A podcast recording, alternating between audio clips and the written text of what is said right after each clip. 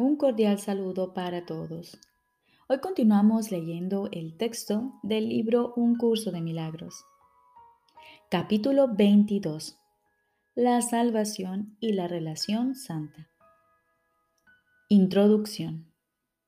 Jesús nos dice, Ten piedad de ti mismo, tú que por tanto tiempo has estado esclavizado Regocíjate de que los que Dios ha unido se han juntado y ya no tienen necesidad de seguir contemplando el pecado por separado. No es posible que dos individuos puedan contemplar el pecado juntos, pues nunca podrían verlo en el mismo sitio o al mismo tiempo.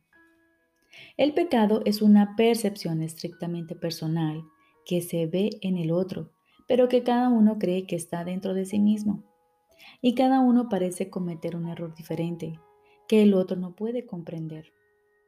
Hermano, se trata del mismo error, cometido por lo que, por lo que es lo mismo y perdonado por su hacedor de igual manera. La santidad de tu relación os perdona a ti y a tu hermano y cancela los efectos de los que ambos creísteis y visteis. Y al desaparecer dichos efectos, desaparece también la necesidad del pecado. ¿Quién tiene necesidad del pecado? Únicamente los que deambulan por su cuenta y en soledad, creyendo que sus hermanos son diferentes de ellos.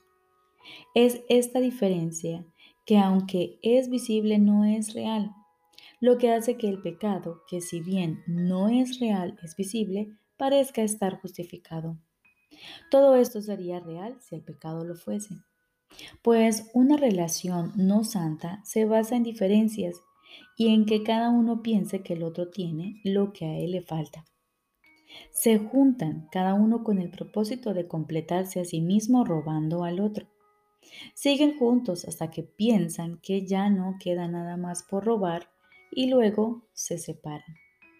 Y así vagan por un mundo de extraños distintos de ellos, viviendo tal vez con los cuerpos de esos extraños bajo un mismo techo que a ninguno de ellos da cobijo, en la misma habitación y sin embargo a todo el mundo, a todo un mundo de distancia.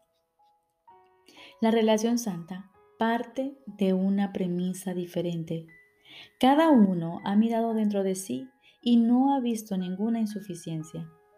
Al aceptar su compleción, desea extenderla uniéndose a otro, tan pleno como él. No ve diferencias entre su ser y el ser del otro, pues las diferencias solo se dan a nivel del cuerpo. Por lo tanto, no ve nada de lo que quisiera apropiarse. No niega su propia realidad porque esta es la verdad. Él se encuentra justo debajo del cielo pero lo bastante cerca como para no tener que retornar a la tierra. Pues esta relación goza de la santidad del cielo. ¿Cuán lejos del hogar puede estar una relación tan semejante al cielo? Piensa en lo que una relación santa te podría enseñar. En ella desaparece la creencia en diferencias. En ella la fe en las diferencias se convierte en fe en la igualdad y en ella la percepción de diferencia se transforma en visión. La razón puede ahora llevaros a ti y a tu hermano a la conclusión lógica de vuestra unión. Esta se tiene que extender de la misma forma en que vosotros os extendisteis al uniros. La unión tiene que extenderse más allá de sí misma, tal como vosotros os extendisteis más allá del cuerpo para hacer posible vuestra unión. Y ahora la igualdad que visteis se extiende y elimina finalmente cualquier sensación de diferencia, de modo que la igualdad que yace bajo todas las diferencias se hace evidente. Este es el círculo áureo en el que reconocéis al Hijo de Dios, pues lo que nace en una relación santa es imperecedero.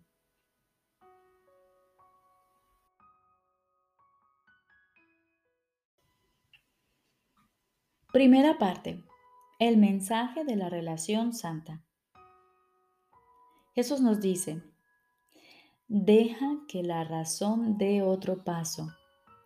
Si atacas a quien Dios quiere sanar y odias a quien Él ama, entonces tú y tu Creador tenéis voluntades diferentes.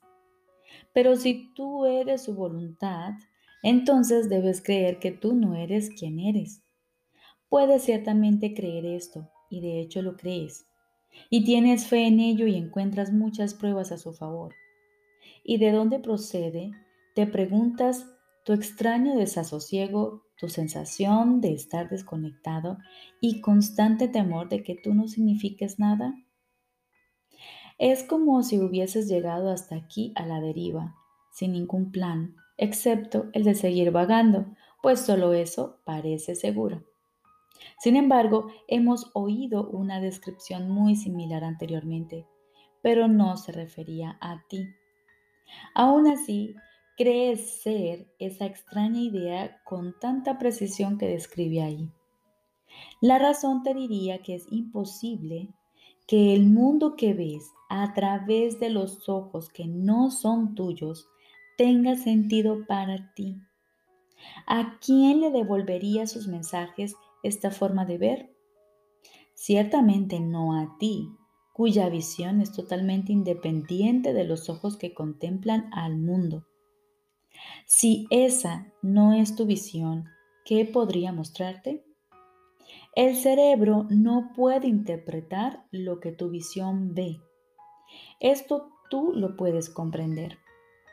El cerebro interpreta para el cuerpo del que forma parte, pero tú no puedes comprender lo que dice.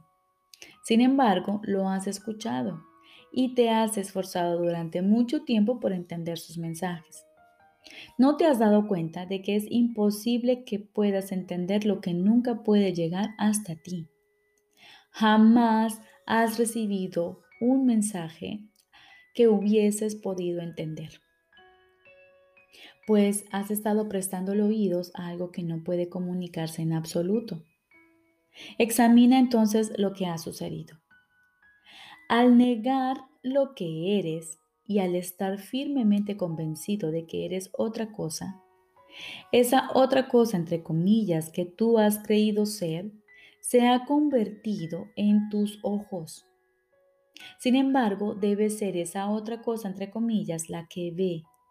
Al no ser quien tú eres, te explica lo que ve. Tu verdadera visión haría, por supuesto, que todo esto fuese innecesario. Pero si tus ojos están cerrados y le pides a esa cosa que te dirija y te explique el mundo que ve, no verás razón alguna para no escuchar lo que te dice ni para sospechar que no es verdad. La razón te diría que es imposible que sea verdad porque tú no lo entiendes. Dios no tiene secretos. Él no te conduce por un mundo de sufrimiento esperando hasta el final de la jornada para decirte por qué razón te hizo pasar por eso. ¿Qué podría mantenerse oculto de la voluntad de Dios? Sin embargo, tú crees tener secretos. ¿Qué podrían ser esos secretos sino otra voluntad, entre comillas, tuya propia, separada de la suya? La razón te diría que esto no es un secreto que deba ocultarse como si se tratase de un pecado, pero ciertamente es un error. No permitas que tu temor del pecado impida la corrección del error, pues la atracción que ejerce la culpabilidad es solo miedo. He aquí la única emoción que has inventado, independientemente de lo que aparenta ser. He aquí la emoción de los secretos, de los pensamientos privados y del cuerpo. He aquí la emoción que se opone al amor y que siempre conduce a la percepción de diferencias y a la pérdida de la igualdad. He aquí la única emoción que te mantiene en las tinieblas, dependiente de ese otro ser que tú crees haber inventado para que te guíe por el mundo que él fabricó para ti. La visión se te concedió junto con todo lo que puedes comprender. No te resultará difícil comprender lo que esta visión te dice, pues todo el mundo ve lo que cree ser. Y tú comprenderás lo que tu visión te muestre, porque es la verdad. Únicamente tu visión puede comunicarte lo que puedes ver.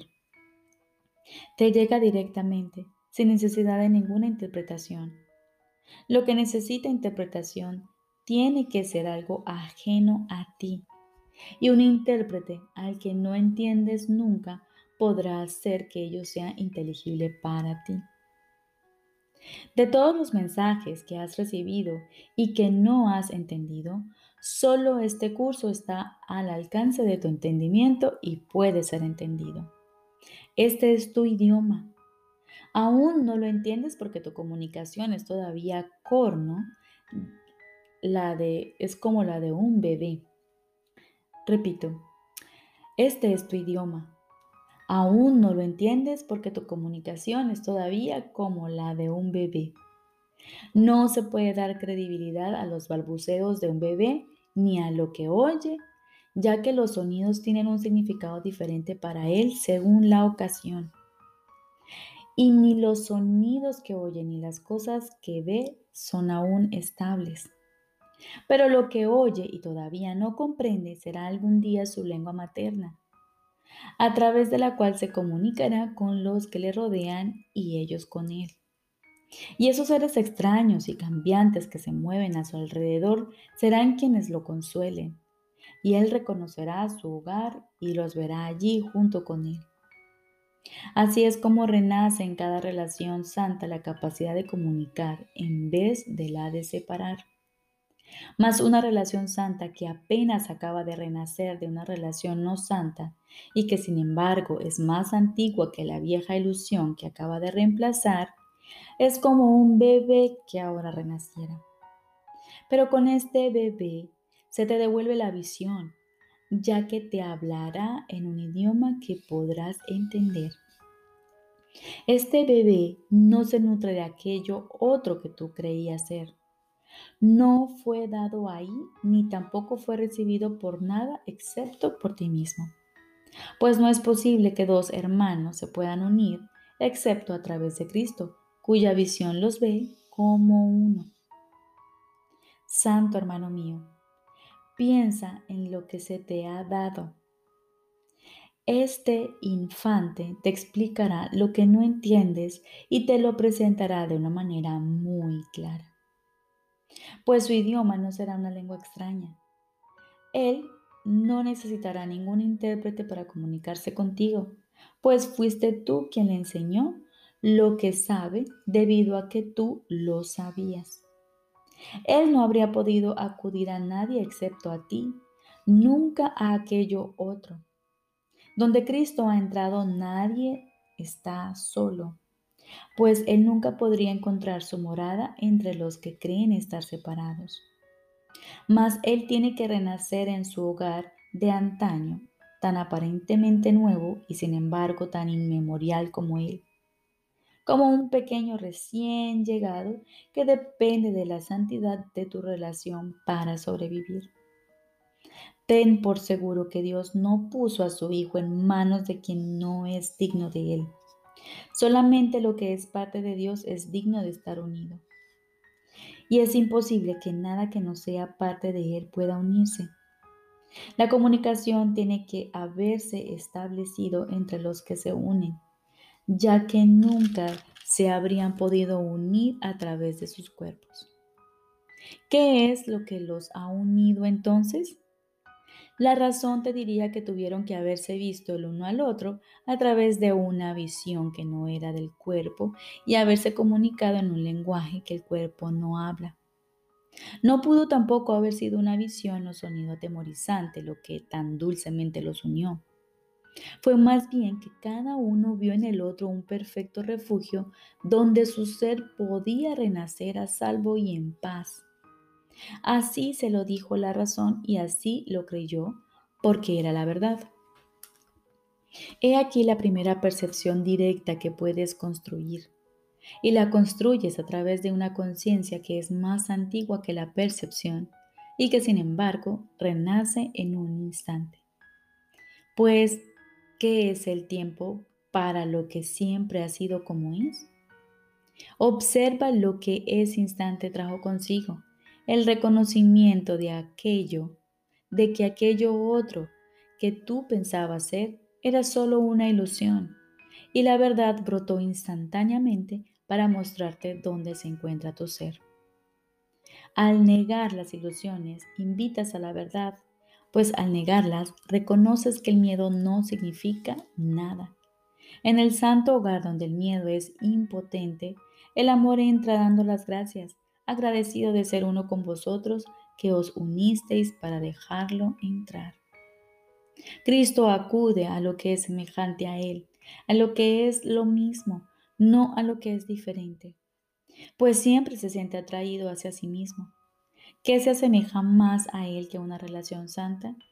Y lo que hace que tú te sientas atraído hacia tu hermano es lo que hace que Él se sienta atraído hacia ti. Ahí su dulzura y su benévola inocencia están al salvo del ataque. Y ahí Él puede regresar con confianza, pues la fe que depositas en otro es la fe que depositas en Él. No cabe duda de que estás en lo cierto al considerar a tu hermano el hogar que Cristo ha elegido, pues al hacer eso ejerces tu voluntad junto con la de Cristo y la de su Padre. Esto es lo que la voluntad de tu Padre dispone para ti y la tuya junto con Él. Y el que se siente atraído hacia Cristo se siente atraído hacia Dios, tan irremediablemente como Cristo y Dios se sienten atraídos hacia toda relación santa. La morada que ha sido preparada para ellos a medida que la tierra se convierte en Cristo.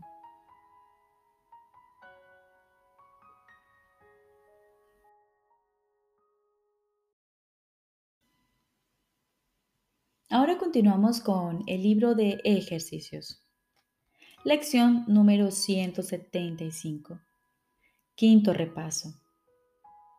Dios es solo amor y por ende eso es lo que soy yo.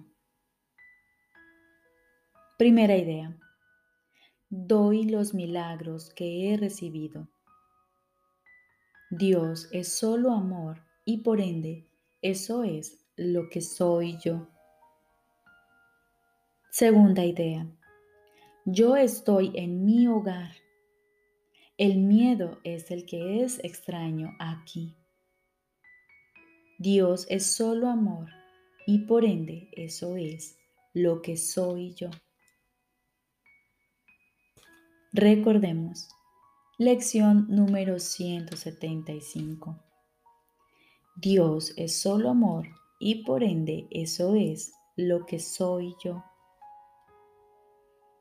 Con este pensamiento nos levantamos y nos vamos a dormir para despertar de nuevo con esas mismas palabras en nuestros labios y darle así la bienvenida al nuevo día. Todo pensamiento que repasamos lo envolvemos con este y utilizaremos dichos pensamientos para mantenerlo firme en la mente y claro en nuestra memoria a lo largo del día. Dios es solo amor y por ende eso es lo que soy yo.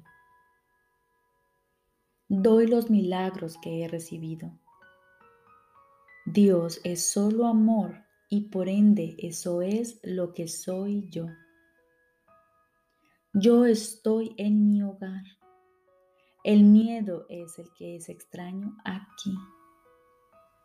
Dios es solo amor y por ende eso es lo que soy yo. Te deseo un feliz día.